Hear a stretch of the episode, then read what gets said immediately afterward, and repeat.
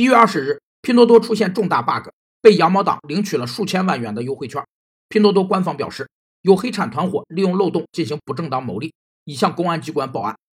重大误解是指一方因自己的过错而对合同的内容等发生误解而订立了合同，可直接影响当事人所应享有的权利和承担义务。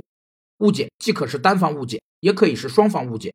当事人可请求人民法院或仲裁机构依法予以变更或撤销。重大误解有五种表现情况：一是对合同性质发生误解，如将买卖误认为赠与；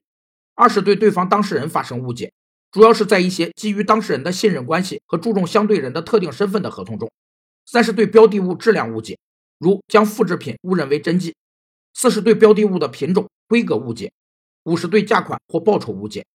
其实，该事件暴露出拼多多在设计、测试、上线、风控等多个环节都没有严格的安全保护措施，也没有错误预警和处理方案。